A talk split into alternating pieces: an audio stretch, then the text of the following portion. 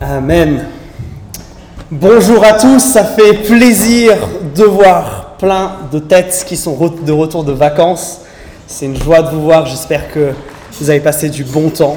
J'espère que vous avez le cœur chaud à l'idée de louer Dieu encore une fois ce soir. Et que ce temps vous a fait du bien. Et comme vous le savez à chaque fois, chaque fois qu'on se réunit, on veut entendre Dieu nous parler.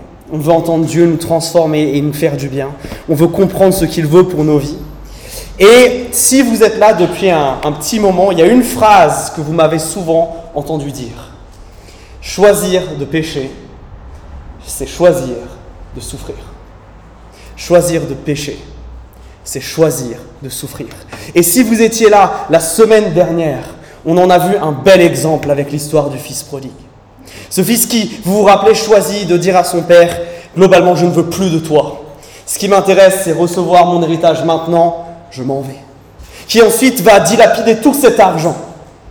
Et quand une famine survint, cet homme est dans la tourmente. Il est dans une posture terrible. Mais il ne peut s'en vouloir qu'à lui-même. Certes, la famine, il ne l'a pas provoquée. Mais il est responsable de sa situation. Il n'a pas d'excuses, il est, il est sans excuses. Et je ne sais pas vous, je ne sais pas si ça vous arrive, mais moi je dois confesser que c'est bien souvent le cas. Que bien souvent, je ne fais pas le bien que je devrais faire et je fais le mal que je sais que je ne devrais pas faire. Et quand ces moments-là arrivent, qu'est-ce qu'on fait? Parce qu'on sait qu'on devait faire le bien et on n'a pas fait. On arrive sans excuse devant Dieu. On peut s'en vouloir qu'à nous-mêmes. Et quant à ça, s'ajoute conséquence après conséquence. Mais qu'est-ce qui se passe quand tout va mal? Qu'est-ce qu'on fait quand on est au bord du gouffre? Quand on a une part de responsabilité dans ce qui se passe comme le fils prodigue? Mais qu'après, il y a la vie qui s'y ajoute. Qu'est-ce qu'on fait quand tout va mal? C'est la question à laquelle on va tenter de répondre aujourd'hui. Et pour cela, je vous invite à ouvrir vos Bibles au psaume 39. Les psaumes, c'est facile, vous ouvrez vos Bibles globalement au milieu, et c'est un tout petit peu avant, psaume 39. On va l'étudier aujourd'hui parce que dans ce psaume, David, il est au bord du gouffre. Tout va mal pour David. Et laissez-moi vous donner euh, deux, trois détails sur ce psaume euh, de contexte. Vous savez, les psaumes, c'est des chants. C'était fait pour être chanté en assemblée. Et les psaumes, ils ont été mis dans un ordre et pas par hasard. Avant le psaume 39, évidemment, il y a le psaume 38. Et ce psaume il 38, il est important parce qu'il nous donne du contexte. Dans ce, dans ce psaume 38, on apprend que David a péché contre Dieu. Il a fait quelque chose de grave contre Dieu. Et Dieu est en colère. Et Dieu l'a puni. Dieu l'a affligé d'une terrible maladie. Et David est plus que très mal en point. Et au verset 38, il est. Oh pardon, au chapitre 38, il est, il est sous le choc dans ce psaume 38. Et au verset 39, il commence à réfléchir. À réfléchir à qu'est-ce qu'il va faire maintenant que tout va mal. Et David, il va nous montrer, il va essayer trois choses. Il va tenter trois solutions. Et qui vont nous apprendre globalement qu'est-ce que nous, nous pouvons faire. Quelles sont les solutions quand tout va mal Alors, ouvrez vos Bibles avec moi, psaume 39, je commence à lire à partir du verset 1. Au chef des cœurs, à Yedoutoun, Psaume de David. Je m'étais dit, je vais me surveiller pour ne pas pécher en parole. Je serai comme bâillonné aussi longtemps que des méchants se tiendront devant moi. Je me suis renfermé dans un silence complet, sans prononcer une parole, tenu à l'écart du bonheur. Ma douleur s'est exaspérée. Face au jugement de Dieu ici, face aux conséquences du péché, la première réaction de David, la première chose qu'il va essayer, c'est de se tenir en silence, de ne pas se plaindre, de garder tout pour lui. Et au verset 2, c'est intéressant, c'est comme s'il faisait un serment avec lui-même. Il ne parlera pas, il ne parlera pas de son péché, il ne parlera pas de ses conséquences, ni à Dieu, ni aux hommes. Il se dit, je vais être comme bâillonné. Et au verset 3, je me suis enfermé dans un silence complet. David semble prendre cette résolution très au sérieux. Il y a plein de choses dans le texte qui nous montrent ça. Regardez même dès le verset 1. On sait que ce psaume est écrit par David, n'est-ce pas? Mais il est adressé à un monsieur qui s'appelle Yedoutoun, le chef des chœurs. Le rôle de ce monsieur, c'est le même rôle que Jérémie et Lila ont eu ce matin, cet, cet après-midi, pardon. De nous conduire dans la louange.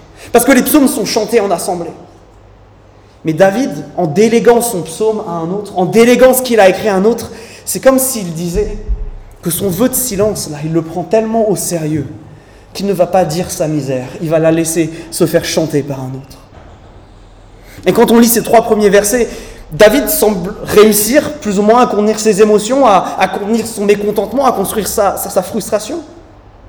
Le fait de se taire, de s'occuper seul de ses émotions, de les, gérer tout seul, il nous dit que ça a plusieurs buts. Au verset 3, il nous dit que, premièrement, c'est pour pas pécher contre Dieu. David, il ne veut pas alourdir son cas en disant des choses, en ouvrant la bouche, en parlant et en disant des choses qui qui serait pas juste, qui serait elle-même péché, qui alourdirait sa situation, qui serait fausse sur ce qu'il vit.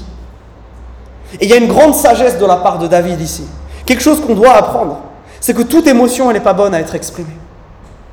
Dans l'expression de ce que nous ressentons, surtout dans ces moments-là où tout va mal, il y a bien plus de chances que ce que nous exprimions, c'est l'état de notre propre cœur et l'état de péché dans lequel il est. Nous devons particulièrement surveiller notre langue. Parce que David a compris quelque chose ici que parfois on a du, bien, du mal à comprendre au XXIe siècle. Vous savez, on pense que nos émotions sont reines et que pour bien vivre, il faut les exprimer. Tant que je ne m'exprime pas vraiment, j'exprime pas ma vraie nature, tant que j'exprime pas mes, vraiment mes émotions, je ne peux pas vivre pleinement et, et de manière satisfaite. Mais le problème, c'est qu'en cherchant à vivre comme ça et en cherchant à, à faire accepter par tous ce que nous ressentons, nous nous déresponsabilisons de nos émotions. Nous nous déresponsabilisons de ça. Et David a bien compris qu'il est responsable de ce qu'il vit, il est responsable de ce qu'il ressent. Chaque chose qui va sortir de sa bouche là, il va en être euh, euh, responsable. Le problème, c'est que bien souvent, nous rejetons sur les autres, sur les circonstances. Nous les accusons, eux, de créer en nous la colère, par exemple, qui, lorsqu'elle s'exprime, est péché. Et nous rendons responsable le monde entier, la société, le contexte, les autres de toutes ces émotions négatives qui sortent de nous et de leurs expressions qui sont bien le plus souvent pécheresses. David nous dit attention, attention à ces émotions-là, surtout dans ces temps-là. Elles peuvent alourdir notre cas. Et puis il y a autre chose que David dit. Il dit qu'il veut se taire tant qu'il sera en présence des méchants. Qu'est-ce qu'il veut dire par là? Parce que David n'a qu'une peur. C'est que son péché, sa situation, il sait qu'il est jugé par Dieu, il sait qu'il est coupable. Il a une peur, c'est que d'autres s'en servent pour mépriser le nom de Dieu. Et ça, c'est quelque chose chez David qui est extrêmement fort. David, vous vous rappelez peut-être l'histoire la plus connue de David. Il combat un géant, un néphilim qui s'appelle Goliath. Et David, c'est un petit berger, c'est un tout petit gars, c'est un adolescent à cet âge-là. Tous les guerriers d'Israël sont terrifiés par ce géant s'enfuit. Pour une seule raison, c'est que David prend très très très à cœur le fait que Goliath insulte le Dieu d'Israël, que Goliath méprise Dieu. Et ça, ça met David dans une colère folle. Et chez David, on retrouve cette même idée. Il ne veut pas que ce qu'il puisse exprimer, ça puisse servir finalement à que d'autres méprisent Dieu. Alors même si les intentions, on le voit de David, elles sont louables, hein, il y a quelque chose qui se passe à la fin du verset 3. Cette stratégie de garder le silence quand tout va mal, est-ce qu'elle porte des fruits? J'ai bien l'impression que non. David nous dit qu'il est comme tenu à l'écart du bonheur. Et à toute fin du verset 3, que sa douleur s'est exaspérée. Même si de l'extérieur, David semble pouvoir se contenir, sans pouvoir contenir la marée de sentiments qui le submergent quand tout va mal, dans son cœur, c'est une bataille qui fait rage, et qui fait rage de plus en plus fort. C'est le sens de ce verset 3. Pire, elle s'intensifie. Mes amis, le silence face à l'adversité, le silence quand tout va mal n'est jamais la solution. Réprimer, se réprimer comme ça, ça ne marche pas. Au contraire, on le voit, la détresse émotionnelle de David, elle est comme alimentée, elle est comme nourrie par ce silence. Ce qu'elle produit, c'est plus de détresse. Son affliction grandit encore et encore jusqu'à ce que David soit sur le point d'exploser. Jusqu'à ce que David ne soit presque plus capable de contenir ce qu'il ressent. David le dit à la fin du verset 3 sa situation a empiré. Il n'a pas trouvé le bonheur au travers de cette stratégie. Alors quand tout va mal, qu'est-ce que nous faisons?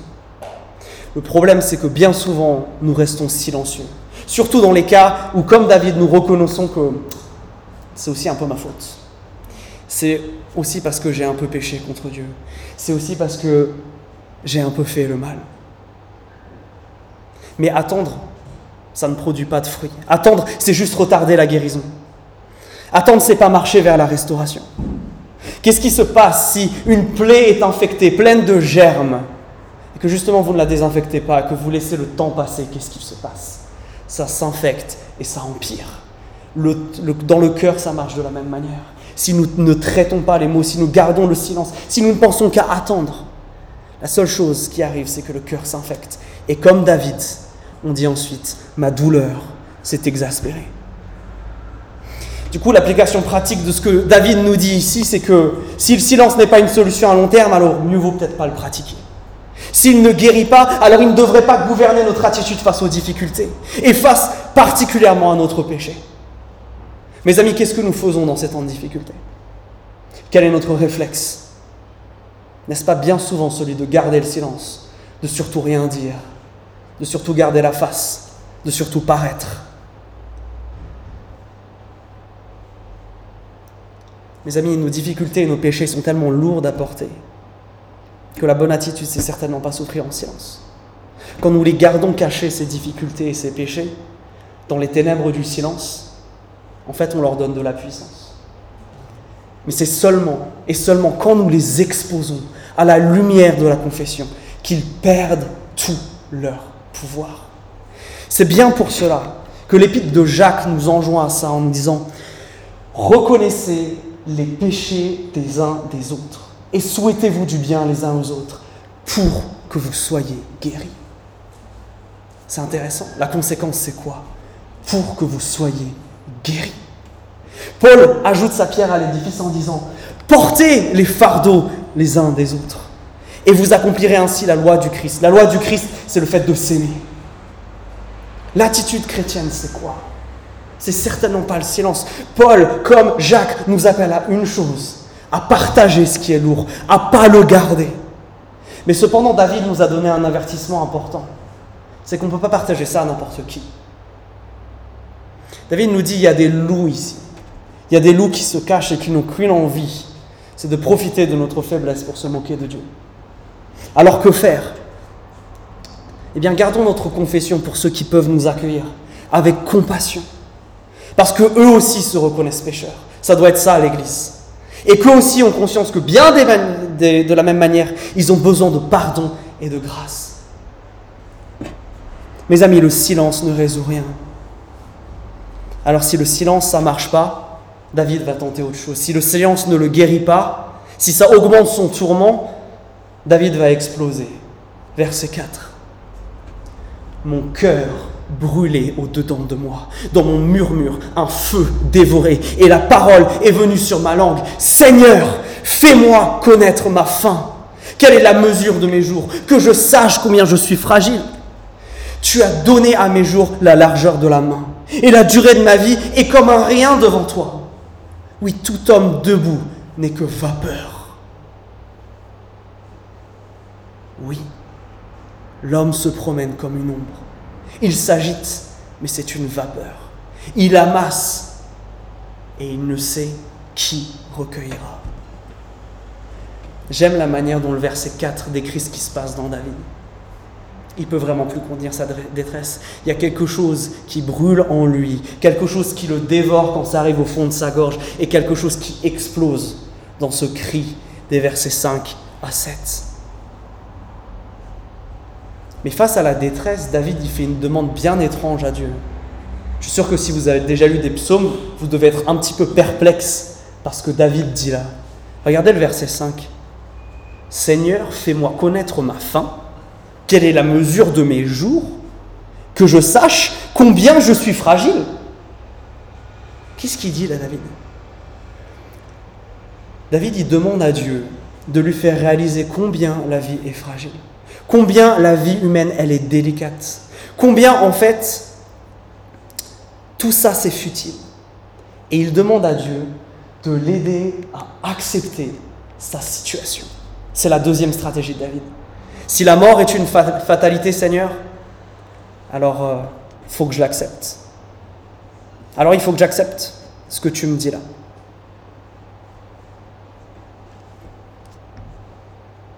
Est-ce que ça marche est-ce que ça marche de demander à Dieu de nous aider à accepter notre état de faiblesse qui, dans le cas, c'est celui de la maladie qui le détruit? David demande à Dieu la grâce de pouvoir accepter que, bon, bah, c'est fini quelque part, c'est foutu. qu'un jour il va mourir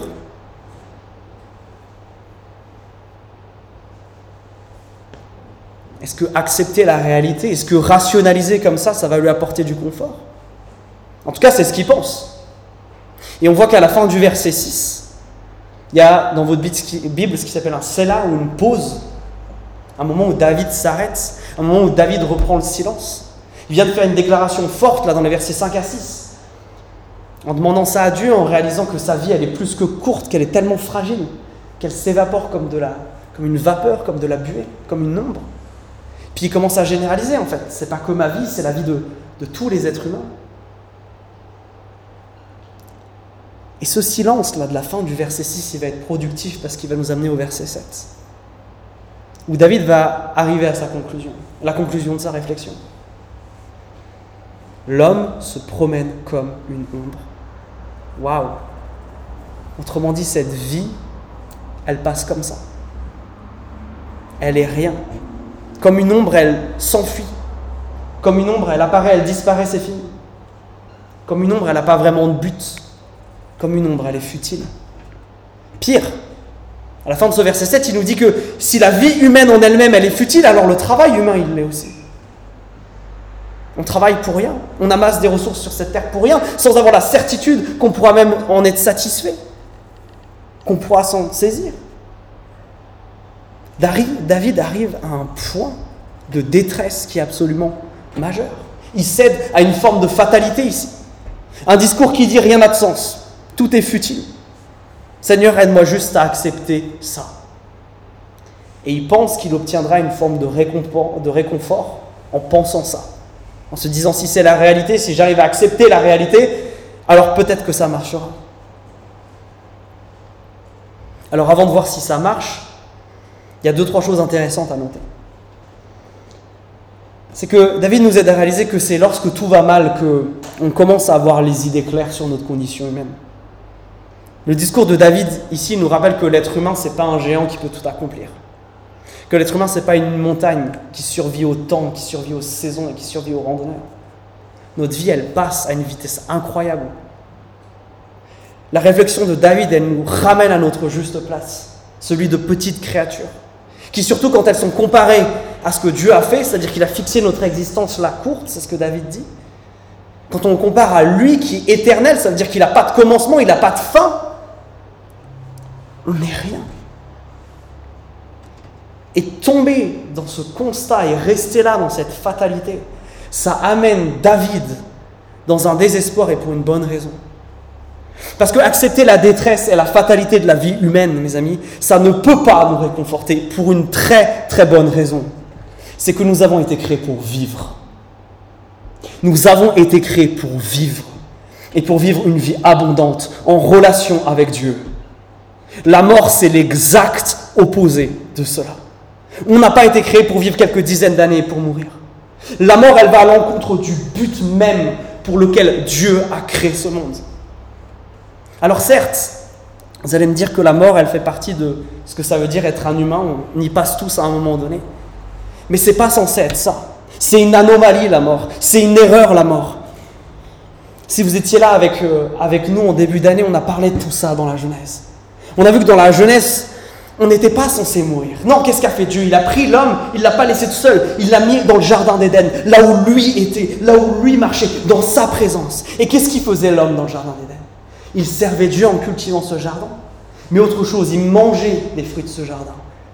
Et il y avait un arbre parmi ceux-là, l'arbre de la vie, l'arbre qui donnait la vie, l'arbre dans lequel l'humanité va être séparée quand elle va pécher.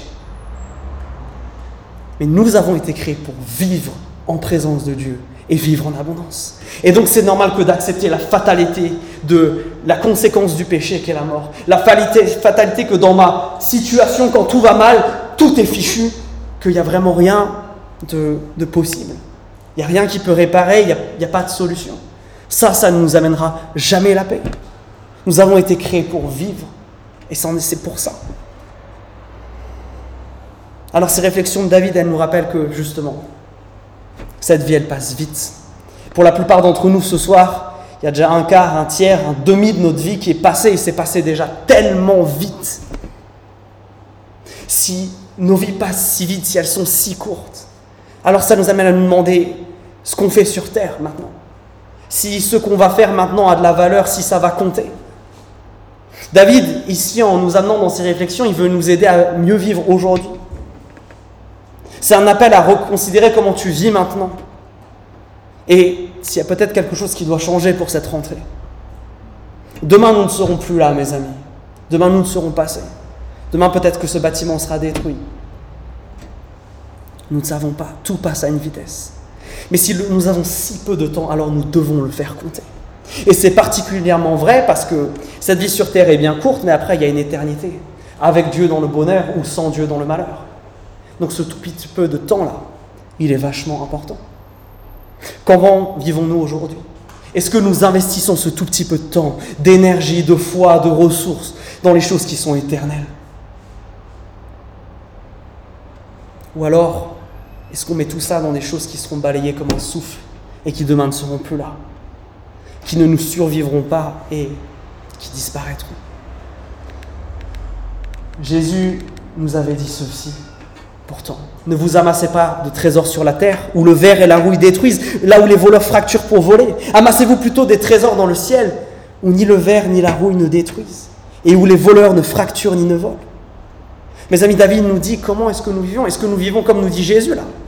Comment utilisons-nous le si peu de temps que nous avons? Est-ce que nous l'utilisons pour les choses importantes, pour les choses éternelles?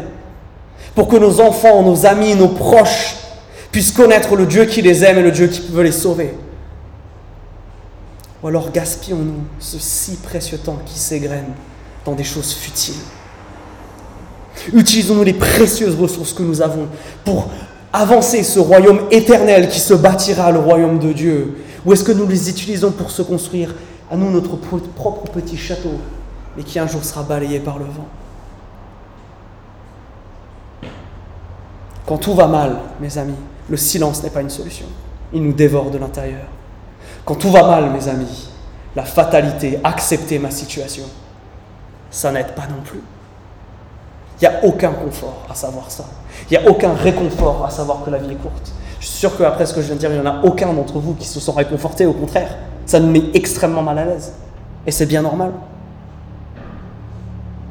Et ça va amener David à dire au début du verset 8, regardez, Maintenant, Seigneur, que puis-je espérer? La définition de la dépression. Qu'est-ce que je peux espérer? Il n'y a plus rien. Tout est futile. Je vais mourir. Pas d'espoir. Mais là, il va opérer un virage à 180 degrés. Là, il va se passer quelque chose. Quand il va dire ça, David, il va réaliser quelque chose qui va arriver à la phrase suivante. C'est toi que j'attends. David ici va dénoncer un autre mensonge qui est si pernicieux dans notre société, c'est que la solution quand tout va mal, c'est pas nous. Elle n'est pas en nous, cette solution. Elle n'est pas dans notre rapport à nous-mêmes, dans notre rapport aux autres, non. David, il le dit, il n'y a rien en quoi il puisse espérer dans ce monde. La solution, c'est quoi? C'est toi que j'attends. La solution, c'est pas un quoi, c'est un qui. Et David, maintenant, va faire quelque chose d'autre. Il va venir à Dieu. Il va faire ce qu'il n'a pas fait depuis le départ. Et dans la dernière partie de ce psaume, David change brutalement de perspective. Il passe tout d'un coup d'une attitude où il regarde à sa misère à une attitude de prière où il regarde vers le haut. David se tourne maintenant vers Dieu, bien qu'il sache qu'il a péché contre lui, contre lui seul et que lui seul est responsable de son péché, que Dieu est juste quand il l'a mis dans cette situation. Même dans une détresse comme celle-là, David se dit, il n'y a qu'un seul espoir, ça peut être Jésus. Il faut que je me tourne vers lui. Il faut que j'aille vers lui. Parce qu'il connaît le caractère de Dieu. Il connaît que ce Dieu-là, c'est un Dieu qui fait grâce. C'est un Dieu qui accueille le faible. C'est un Dieu qui accueille le pécheur. Et c'est pour ça que David, il a une lueur d'espoir. Alors il va faire quatre demandes à Dieu. Regardez, verset 9. Délivre-moi de toutes mes transgressions. Ne m'expose pas aux outrages du fou. Je reste muet, je n'ouvre pas ma bouche, car c'est toi qui agis. Qu'est-ce que David fait ici? Il reconnaît qu'il a sa part de responsabilité et il commence par ça. Avant de demander à Dieu, guéris-moi, qu'est-ce qu'il demande? Délivre-moi de toutes mes transgressions. Il demande à Dieu pardon. Il se repent pour les fautes passé. Si vous voulez savoir ce que c'est que la repentance, je vous invite à réécouter le message de la semaine dernière. On a parlé de ça en long et en large. David, il a compris quelque chose d'ici de tellement important. C'est que le problème, le problème majeur, c'est qu'il a fait le mal. Et que ce mal, c'est comme s'il avait dressé une barricade entre lui et Dieu. Et chaque fois qu'il a pensé mal, et chaque fois qu'il a agi mal, il a alimenté cette barricade. Et cette barricade est devenue toujours plus haute pour le séparer de Dieu. Ce qu'il a besoin, c'est que Dieu l'enfonce, cette barricade, la détruise à coup de pardon. Et donc c'est pour ça qu'il commence par ça. Il commence à venir à Dieu. Et il lui dit pardon. Pardon parce que même si dans toute cette situation, ah, c'est vrai, il y a beaucoup de choses qui sont dites, qui sont, qui sont de ma faute, peut-être qu'il y en a d'autres qui ne le sont pas, qui sont dues aux circonstances aussi. Mais ma part à moi, je vais l'assumer. Ce que moi j'ai fait de mal, là, je vais demander pardon. Même si j'ai 1% de tort, je vais quand même m'occuper de ça parce que ça, ça me sépare de Dieu. Ça, c'est le cœur de David. Mais le verset 10 nous apprend quelque chose d'intéressant que son silence du début n'était pas que motivé par de nobles désirs. Regardez. Il ne veut pas parler parce qu'il a peur de quoi? Qu'il soit exposé aux outrages du fou, que lui aussi soit moqué. Peur que les autres voient sa faiblesse, peur que les autres voient sa honte. Voilà aussi pourquoi il a muselé sa bouche dès le départ, pourquoi il a gardé le silence. Mes amis, David ici, il est en train de reconnaître son erreur petit à petit. Il n'aurait pas dû rester muselé, il n'aurait pas dû rester silencieux, il aurait dû directement venir à Dieu. Alors mes amis, qu'en est-il de nous quand tout va mal? Quand tout va mal, vous savez, c'est rare les fois où on est 100% victime de ce qui nous arrive. J'ai presque envie de dire que c'est impossible. Ça arrive à une personne, sans doute, c'était Jésus. Mais bien souvent, on a fait des choix, comme le fils prodigue. Il n'a pas choisi la famine, hein, la famine est tombée. Mais il a fait plein de choix qui ont fait que dans cette situation-là, il s'est retrouvé mal barré. Nous aussi, on fait des choix qui sont mauvais et qui ont contribué à peut-être la situation de détresse dans laquelle vous vous trouvez. La délivrance, mes amis, elle commence là.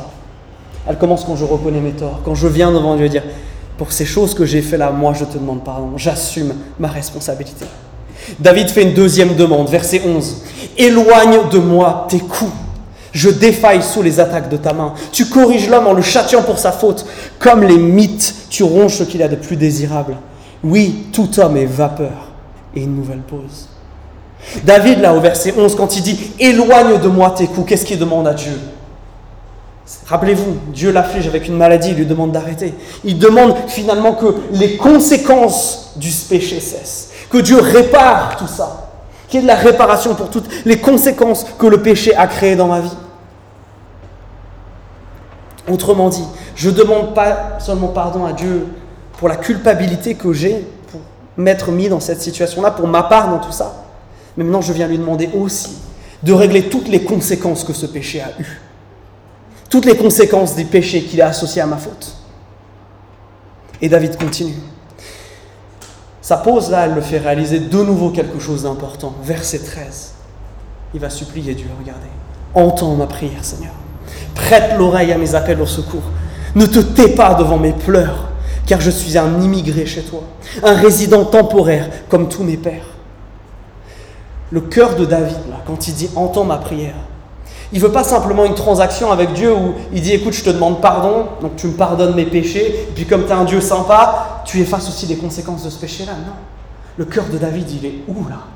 Il est d'être en relation avec Dieu. Le cœur de David, c'est quoi? C'est de revenir dans la présence de Dieu. Il veut retrouver cette intimité avec Dieu. Il veut se sentir entendu par Dieu. Il veut que Dieu puisse le voir dans ses afflictions et se sentir aidé et aimé par lui. David décrit sa situation d'une manière intéressante. Il dit, je suis comme un immigré pas dans son pays. Je suis comme quelqu'un qui sait qui n'est pas à sa place quand je ne suis pas près de toi. Parce que c'est ça le pire quand tout va mal. C'est que bien souvent, à cause du péché, ça nous a aussi aliénés de Dieu. Ça nous a mis à part de lui. Et David le sait, il l'a dit, cette vie, elle, elle, passe tellement vite, elle a tellement peu de valeur, elle est tellement futile, que peut-être que la seule chose qui a du sens, que la seule chose qui a de la valeur, c'est justement cette relation avec Dieu. Alors si ma vie est si courte, si ma vie a si peu de sens, je veux prendre la chose qui, qui va en faire quelque chose de beau, quelque chose de bien. C'est venir dans la présence de Dieu, retrouver cette relation avec lui. Ça, c'est la seule chose qui peut donner de l'existence à celui qui sent que la vie est vaine. Seulement ce sentiment de sécurité peut se trouver en Dieu. Et puis, il y a le verset 14, le dernier verset de ce psaume. Dernière demande de David. Détourne de moi le regard et mon visage s'éclairera avant que je m'en aille et que je ne sois plus. Détourne de moi le visage et qu'est-ce qui se passe? Mon visage s'éclairera. David, il demande maintenant quelque chose d'autre. Il demande un renouvellement de ses émotions. Il demande de nouveau que son visage puisse s'éclairer d'un sourire, que ces émotions de bonheur qui l'ont quitté dès le verset 3, comme il nous l'a dit, elles puissent, puissent de nouveau réapparaître dans sa vie. Il demande un renouvellement à Dieu qui est complet, dans sa relation avec lui, dans son être, parce qu'il veut être délivré là, des conséquences présentes du péché, mais aussi dans ses émotions. Tout, tout renouvelé, tout renouvelé par Dieu. C'est ça qu'il veut. On a un David là qui n'aspire plus à, accepter la mort, à accepter la fatalité du monde, là, non. Non, non, il va jusqu'à dire Dieu, je veux sourire à nouveau. Je veux que ça, ça s'arrête. J'ai besoin de toi. J'ai besoin d'un renouvellement entier de ma personne. Les amis, ce que David nous enseigne dans cette troisième solution, qui je crois est la bonne, c'est que le seul espoir que nous pouvons avoir, il est en Dieu. Le seul espoir que nous pouvons avoir quand nous avons péché, pour le pardon de notre transgression, c'est en Dieu. Le seul espoir pour les conséquences du péché que nous avons commis et que nous subissons, parce que ce monde est détruit par le péché, c'est en Dieu. Le seul espoir pour une vie qui a du sens, pour quelque chose de renouvelé, c'est dans une relation avec Dieu. Et enfin, le seul espoir pour que cette colère te quitte, pour que cette tristesse te quitte, c'est encore Dieu. David a réalisé que son seul espoir n'était pas en fait de regarder vers le bas, dans son silence, dans son acceptation, dans sa facilité, mais de enfin lever les yeux vers le ciel, regarder à la verticale, voir Dieu, passer de la misère à la prière. Mais ce psaume se finit sur une note frustrante. La dernière phrase, c'est quoi Avant que je ne m'en aille et que je ne sois plus? Elle est frustrante, la fin de ce psaume. Vous trouvez pas? Parce que je pense, moi, j'aimerais une vraie fin là. Ça, c'est pas une vraie fin. David, il a supplié Dieu de lui donner du réconfort. Il a fait sans doute quelque chose de bien là. Mais cependant, David, il sort sans assurance. Il n'est pas certain que Dieu va agir. Est-ce que Dieu va entendre la prière de David? Est-ce qu'il va échapper à cette terrible maladie Est-ce qu'il va mourir? Le psaume ne nous le dit pas. Et vous savez, quand j'ai lu ce psaume pour la première fois, j'étais pris d'une émotion de me dire, mais, j'ai qu'une envie, c'est-à-dire là, c'est de, de, trouver une machine à remonter le temps, de remonter voir David et lui dire, oui, il y a de l'assurance. Parce que dans quelques centaines d'années, il y a quelqu'un qui arrive. Il y a un Messie, il y a un Jésus qui arrive, qui va transformer ce tout petit rayon d'espoir en un soleil éclatant de pardon. Il y a un Jésus qui arrive pour tout transformer. Mes amis, là où David n'a qu'un tout petit espoir, Jésus vient offrir de l'assurance. Nous qui connaissons ce Jésus, nous qui arrivons bien des années après ces événements, nous pouvons dire ceci, que la solution à tout ce que David demande, c'est Jésus. Mais c'est aussi Jésus qui peut le protéger de absolument tout ce dont il a peur dans ce psaume. Et ça, ça s'applique à nous. Toi aussi, quand tout va mal, si comme David, tu es effrayé d'être moqué et ridiculisé à cause de ton péché, comme il le dit au verset 9 là, ne m'expose pas aux outrages du fou. Jésus-Christ dit, moi j'ai été moqué, moi j'ai été ridiculisé sur la croix, on m'a craché dessus, pour que toi, ni aucun homme, ni aucun ange, ni Satan lui-même ne puisse t'accuser de quoi que ce soit, pour te délivrer de ces transgressions. Voilà ce que j'ai fait. C'est comme si, comme David, tu es effrayé par les conséquences de ton péché, si tu es effrayé par la mort, si tu considères ta vie comme vaine et sans sens, si comme lui au verset si ta philosophie c'est de dire que la durée de ma vie est comme un rien devant toi, alors Jésus-Christ dit, moi je suis la vie, je suis venu pour ça, pour que tu aies la vie et la vie en abondance. Pire que ça, pour que tu aies la vie éternelle. Si comme David au verset 14, tu te sens effrayé par le jugement de Dieu, que tu le supplies en disant détourne de moi le regard et mon visage s'éclairera si tu te sens condamné à cause de ton péché, Jésus te dit, mais Dieu a détourné son regard de moi à la croix. et je suis mort. Pour que ton visage s'éclaire d'un sourire qui va durer pour l'éternité. Parce que tu pourras être dans ma présence. Dans un monde où le mal n'existe même plus. Si comme David, quand tout va mal, tu te sens, comme il dit au verset 13, un immigré, un résident temporaire. Si ta vie sur cette terre n'a aucun sens pour toi, et si ça te terrifie, Jésus te dit, mais moi j'ai quitté les cieux. Moi j'étais immigré sur cette terre. Je suis entré dans un corps d'homme, il n'y a pas plus grande différence pour moi. Et moi j'ai accepté ça pour que tu puisses venir à la maison. Pour que tu puisses avoir une demeure qui est éternelle, pour que tu ne sois pas immigré, mais que tu sois fils et fille du Dieu très haut. Que ton papa du ciel qui t'aime tellement fort, tu puisses être en relation avec lui. Voilà ce que dit Jésus. Quand tout va mal, et si comme David, ton péché ou le péché que tu subis te ment en te faisant croire que la meilleure solution pour toi, là, c'est de rester dans ton silence, c'est de ne pas chercher d'aide, c'est de te replier sur toi, c'est d'accepter ton sort, c'est d'accepter qu'il n'y a plus d'espoir parce que de toute façon, tu es trop mauvais, tu es trop foutu, qu'il n'y a plus rien pour toi et que personne ne peut rien pour toi. Jésus hurle mensonge. Mensonge. Parce que moi, je t'aime. Jésus te dit, je suis mort sur cette croix pour que ta plainte, celle qui, a si mal dans ton cœur, elle puisse atteindre celui de Dieu pour que quand tu te repentes de ta faute, elle soit effacée. Jésus te dit, je suis ressuscité, pour te montrer qu'il y a de l'espoir pour l'éternité, que la vraie conséquence du péché qui est la mort elle-même, moi je l'ai vaincue. Il n'y a donc aucune conséquence du péché qui soit trop grande, trop lourde, pour que moi je puisse la changer. Jésus te dit, je suis monté au ciel, pour que je puisse t'envoyer l'Esprit Saint, et pour que tu puisses venir dès aujourd'hui dans ma présence pour qu'il n'y ait plus de séparation entre nous, pour que je vienne jusqu'à habiter dans toi là, qu'il n'y ait plus de barrière du tout entre nous. Et enfin, Jésus te dit ça, que s'il est là, en toi, il va commencer un travail de transformation. Un travail pour que tu ressembles de plus en plus à Jésus-Christ, qui va aboutir sur le renouvellement de ses émotions, mes amis. Là où David n'a qu'un tout petit peu d'espoir, nous, nous pouvons hurler victoire parce que nous avons l'assurance que Jésus-Christ est vainqueur sur toutes ces choses-là. Alors, c'est bientôt la rentrée. Et je ne sais pas dans quel état d'esprit tu te trouves. Je ne sais pas ce qui se passe là-dedans. Mais je veux t'encourager à une chose.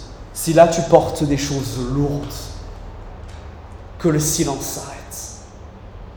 Si là tu es désespéré, parce que tu as tout essayé, parce que personne n'a rien pu faire pour toi, parce que tu te dis, bon, j'ai plus qu'à accepter que ma situation est là, je veux t'encourager à la révolte aujourd'hui.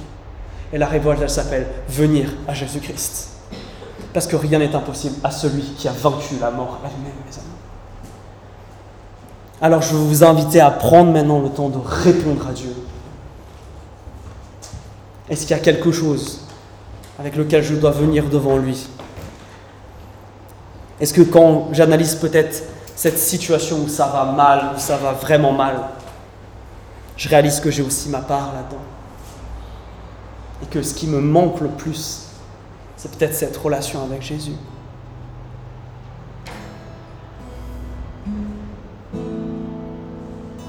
Je vous inviter, vous tous qui avez soif de délivrance, vous tous qui avez soif de pardon, vous tous qui avez soif de restauration,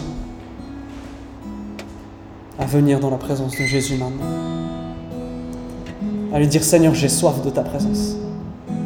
Seigneur, il n'y a rien d'autre qui, qui soit important. Il n'y a nulle part autre où je peux trouver du confort, je peux trouver de la restauration. Je vous invite maintenant à venir dans le secret de vos cœurs, à lui dire ces choses qui sont lourdes, ces choses qui font mal. À lui dire, Seigneur, je ne veux plus rester dans le silence. Ça c'est terminé, je vais déjà commencer à parler à toi. Et si vous êtes dans un groupe de maison, je vous invite à parler à votre groupe de maison de ces choses qui sont lourdes et qui sont difficiles. On est là pour ça. On va voir Jésus restaurer. On va voir Jésus guérir. Mais tout ça commence si tu es prêt à t'humilier. Si tu es prêt à dire, Seigneur, j'ai soif de ta présence maintenant. Je veux que ça, ça change. Et si c'est ton cas, je veux t'inviter à chanter ce chant, à déclarer à Dieu, j'ai soif de toi, je veux toi et aucun autre.